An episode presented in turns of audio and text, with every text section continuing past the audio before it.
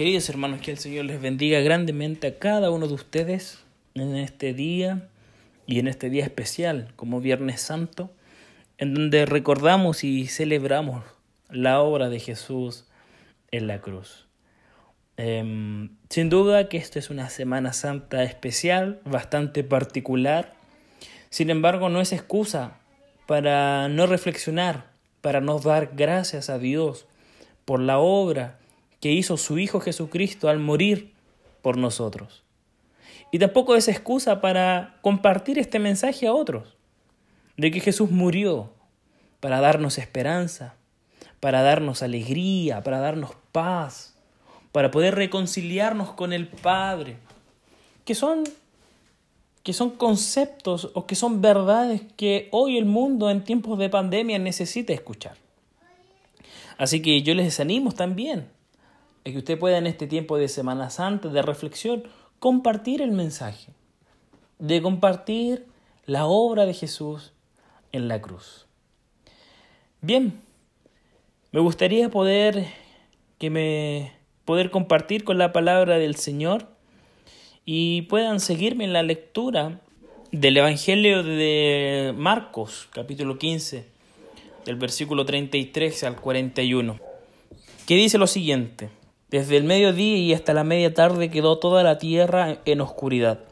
A las tres de la, tarde Jesús gritó a voz en cuello, Eloi, Eloi, lama sabactani, que significa Dios mío, Dios mío, ¿por qué me has desamparado?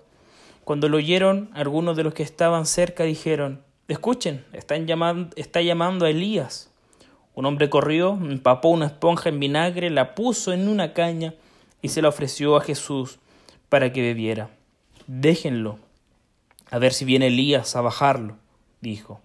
Entonces Jesús, lanzando un fuerte grito, expiró. La cortina del santuario y del templo se rasgó en dos, de arriba abajo.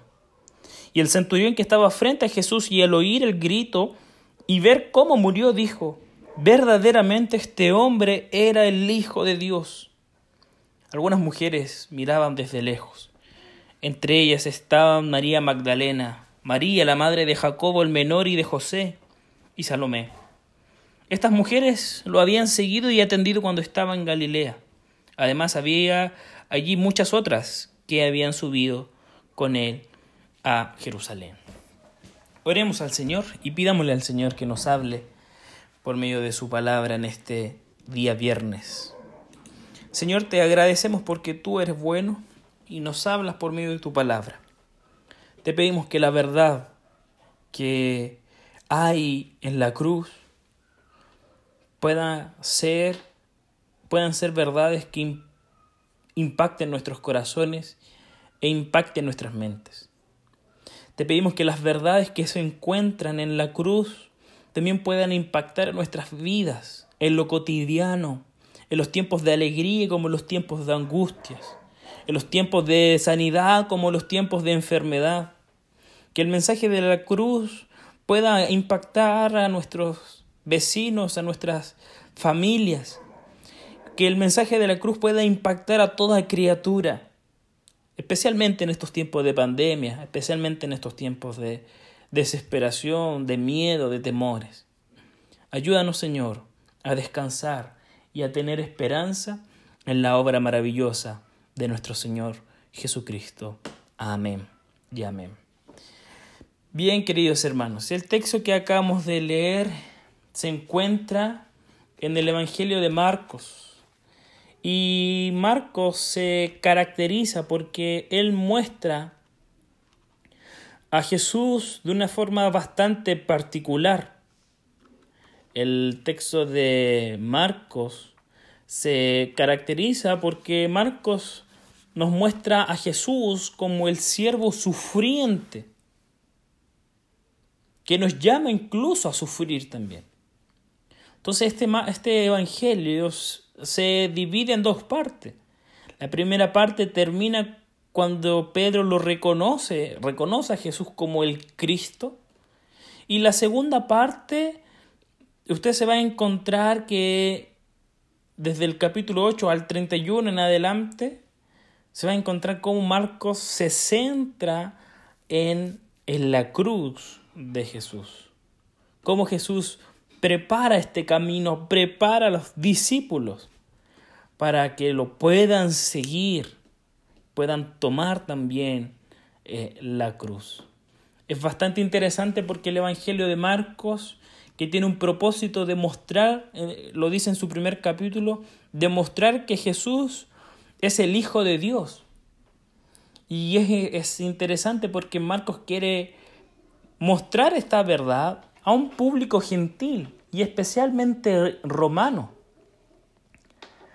Entonces, usted se va, va vamos a, a, entender cómo ese propósito que tenía Marcos se ve explícito precisamente en el texto que acabamos de leer.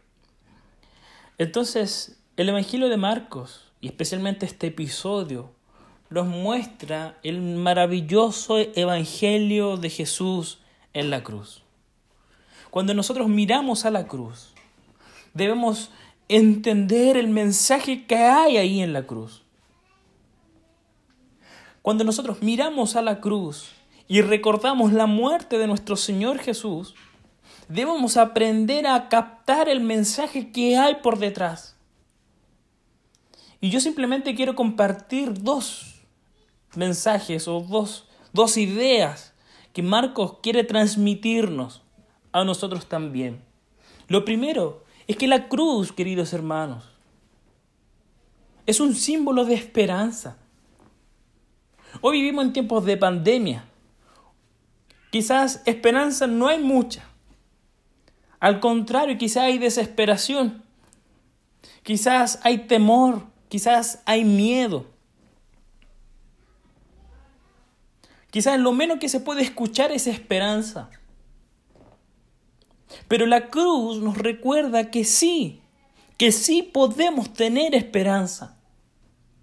Si ustedes miran con atención los primeros versículos del 33 y 34, por ejemplo, ustedes se van a dar cuenta de que hay una relación entre las tinieblas, entre la oscuridad que existe y el grito de Jesús en el versículo 34. El Evangelio de Marco nos muestra que pasan prácticamente tres horas de completa oscuridad, de completa agonía. Tres horas en que nuestro Señor experimenta el juicio de Dios por nuestros pecados. Son tres horas en que nuestro Señor experimenta la ira de Dios. Son tres horas de completa agonía, de una agonía intensa. Es cosa de leer y releer las palabras de nuestro Señor. Dios mío, Dios mío, ¿por qué me has desamparado? Dígame si eso no es agonía. Podemos ver a Jesús en estas tres horas con una completa aflicción, que es una aflicción que no podemos describir. Porque nosotros no hemos experimentado la ira de Dios. Él sí, y él la estaba experimentando en ese momento. Completamente desamparado. Fíjense cuando Jesús, cómo Jesús se dirige al Padre, le dice, Dios mío, Fíjense cómo las palabras de Jesús denotan una relación con el Padre. Dios mío, ¿por qué me has desamparado? Fueron tres horas terribles en que Jesús se hizo pecado por nosotros, en que Jesús se hizo maldito por nosotros, como dice Pablo en Gálatas. Fueron tres horas en que Jesús está siendo herido por nuestras rebeliones y molido por nuestros pecados, como dice Isaías. Fue en la cruz, queridos hermanos, en que Jesús toma la copa de la ira de Dios contra el pecado. Todo ese temor que tenía Jesús antes en el Getsemaní, ahora Jesús lo experimenta en la cruz. La pregunta es, ¿por qué? ¿Por qué Jesús termina totalmente solo, desamparado y especialmente por el Padre? ¿Sabes por qué? Para que nosotros jamás estuviéramos en esa situación. Jesús voluntariamente decide ser desamparado por el Padre, abandonado por el Padre, para que tú y yo jamás en esta vida ni en la vida eterna podamos tener esa sensación de desamparo. Por el sacrificio de Jesús, nosotros jamás vamos a estar desamparados por el Padre. Gracias a la obra de Jesús en la cruz, ese juicio fue recibido por Jesús para que nosotros jamás recibiésemos ese juicio tan terrible. Toda esa agonía, toda esa tristeza, todo ese sufrimiento terrible que Jesús experimenta es para que tú y yo no suframos eso. Jesús toma nuestro lugar. Y eso es motivo de esperanza. Y seguramente tú has escuchado muchas veces que Jesús tomó nuestro lugar. Pero ¿sabes qué? Cuando tú escuches esta frase, Jesús tomó este, eh, tu lugar, tú debes recordar cuál era tu lugar.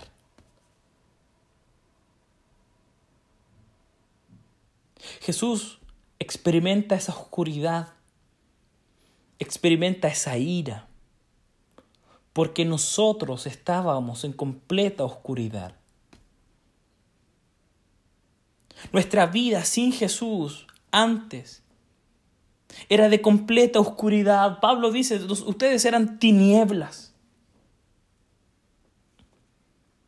Y nosotros íbamos por un camino de tinieblas.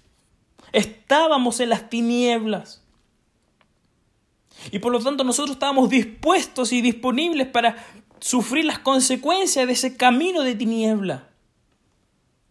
Entonces, la única forma de que en medio de las tinieblas resplandezca la luz era la muerte de Jesús. La muerte de Jesús era el único medio para cambiar nuestro rumbo natural. Y por eso Jesús fue a la cruz. Y Él experimenta esas tinieblas. Experimenta esa, esa ira de Dios.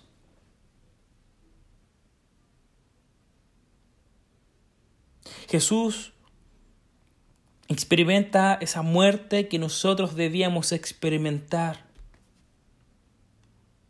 Y, lo y experimentó esa muerte para salvarnos del juicio y para que tú y yo ya no vivamos en tinieblas, sino que para que ahora viviésemos, vivamos, perdón, en, en la luz y podamos vivir en la presencia de Dios. Por eso que nuestra esperanza no depende de un sistema X o no depende de nosotros. Nuestra esperanza depende de la muerte de Jesús. Por eso que aun que vivamos en tiempos de tiniebla, en tiempos de oscuridad, hay esperanza para nosotros. Mira la cruz. Si tú ves que en tu vida no hay esperanza, ve a la cruz. Si tú crees que tu vida está en completa oscuridad, mira la cruz. Y deja que la luz de Cristo resplandezca en, ese, en esa oscuridad. Recuerda esto. Jesús y la cruz es un símbolo de esperanza. Podemos tener esperanza. Debemos tener esperanza. Podemos descansar en esa esperanza eterna. Porque Jesús tomó esa oscuridad, cargó con esa oscuridad, cargó con esa agonía, cargó con esa ira de Dios por nosotros. Así que tenemos esperanza. Y lo segundo que quiero compartir con ustedes y que debemos recordar es que la cruz, queridos hermanos, también es un símbolo de triunfo. Y esto es maravilloso. Fíjense que en el versículo, bueno, que Jesús 34 clama, grita en voz en cuello, hay algunos que se burlan, ¿cierto? Y le dicen, bueno, quizás está llamando a Elías, esperemos que Elías venga y lo baje. Entonces en el versículo 37, Marcos nos dice que Jesús lanza un grito fuerte y expira y muere. Marcos nos muestra que Jesús pega un grito antes de morir. Sin embargo, Marcos en este Evangelio no señala lo que gritó, no señala el contenido de este grito.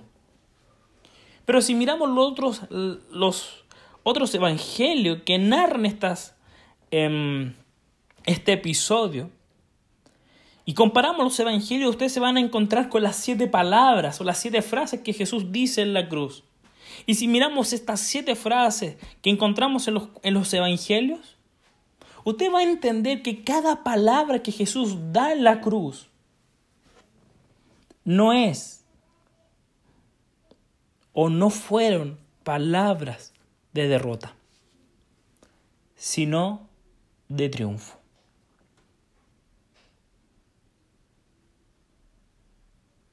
Son palabras de triunfo. ¿Por qué? ¿Por qué de triunfo?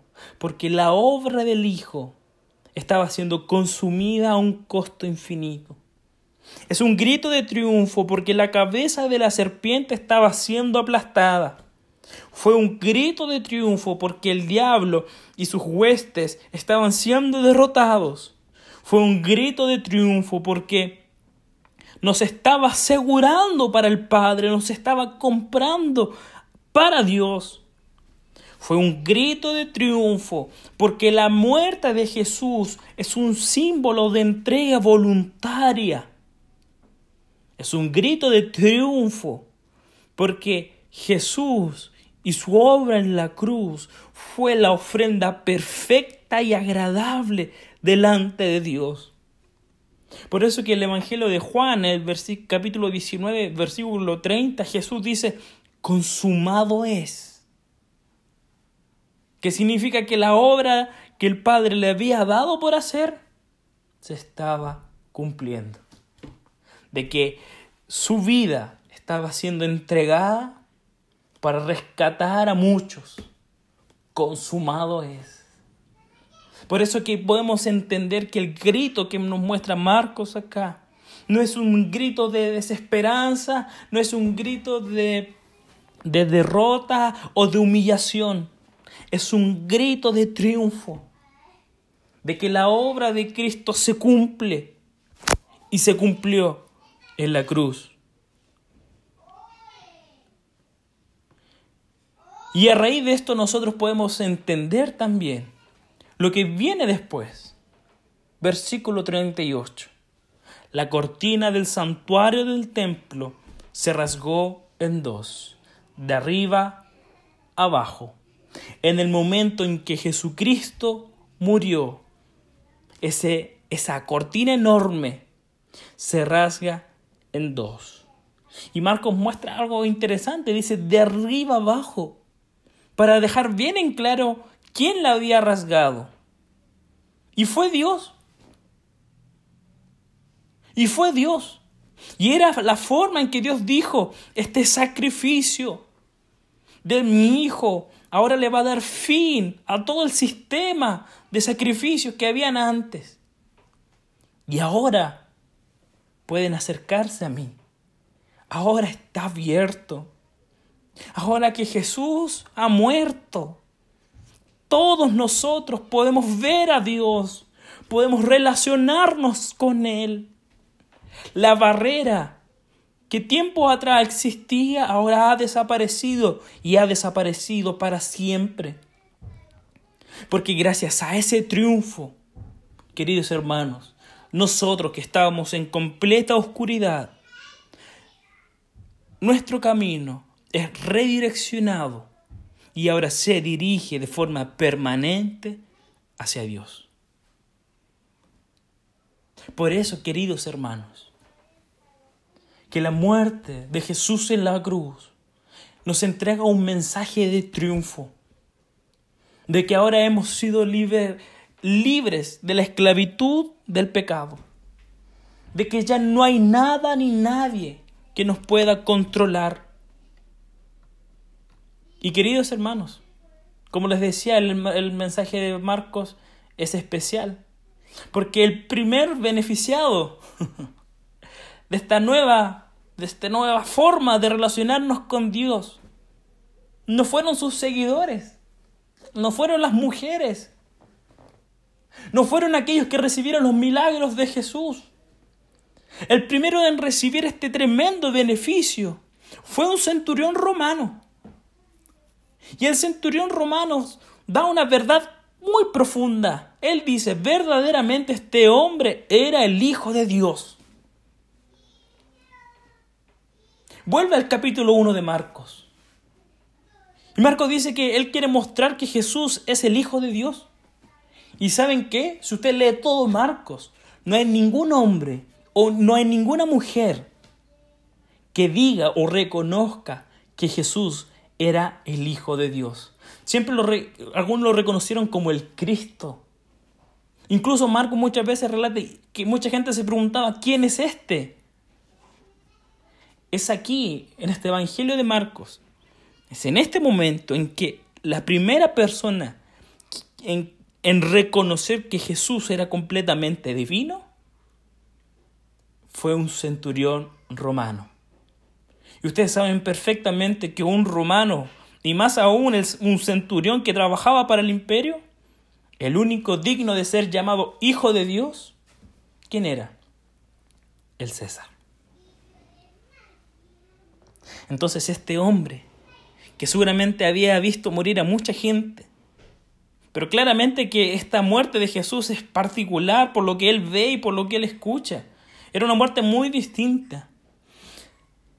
Él ve la belleza de Jesús en su muerte. Él ve la obra de Jesús en su muerte. Y la luz de Jesús inunda su ser que estaba en completa oscuridad. Queridos hermanos, quizás puede ser que tú y yo estemos pasando por momentos difíciles. Pero ¿sabes qué? La cruz de Jesús es una señal de que Dios, el Padre, jamás nos abandonará. Pueden ser que estemos pasando por momentos en que nos preguntamos, el dónde está el amor de Dios. Quizás es el momento en donde nos hemos preguntado, quizás Dios me ha abandonado.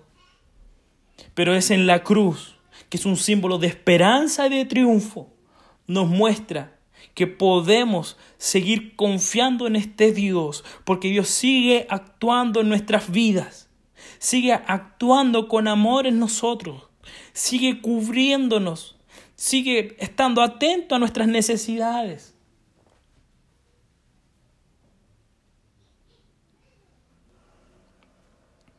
Queridos hermanos, yo simplemente te desafío a que tú puedas reconocer estas dos verdades en tu vida.